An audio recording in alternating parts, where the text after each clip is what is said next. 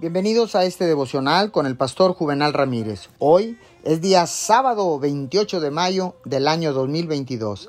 La palabra dice en Daniel 11:9, y puso Dios a Daniel en gracia y en buena voluntad con el jefe de los eunucos. Déjeme decirle que cuando usted verdaderamente entiende que tiene el favor de Dios, no quedará descolocado cuando lleguen problemas a su vida. Piensa en el pequeño lenguado de Moisés que vimos ayer. Cuando está en la boca del tiburón, el pequeño lenguado no se deprime ni dice, oh, este no es mi día. En cambio, hace lo que tiene que hacer. Sabe que tiene algo especial. Antes de la fundación del mundo, Dios ordenó que él estuviera protegido de ese enemigo. Así que descansa en lo que Dios le hizo ser.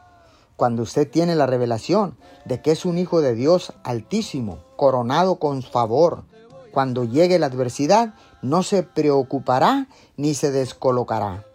Como este pequeño lenguado, declarará el favor de Dios y todos sus enemigos sabrán que no pueden mantenerlo derrotado.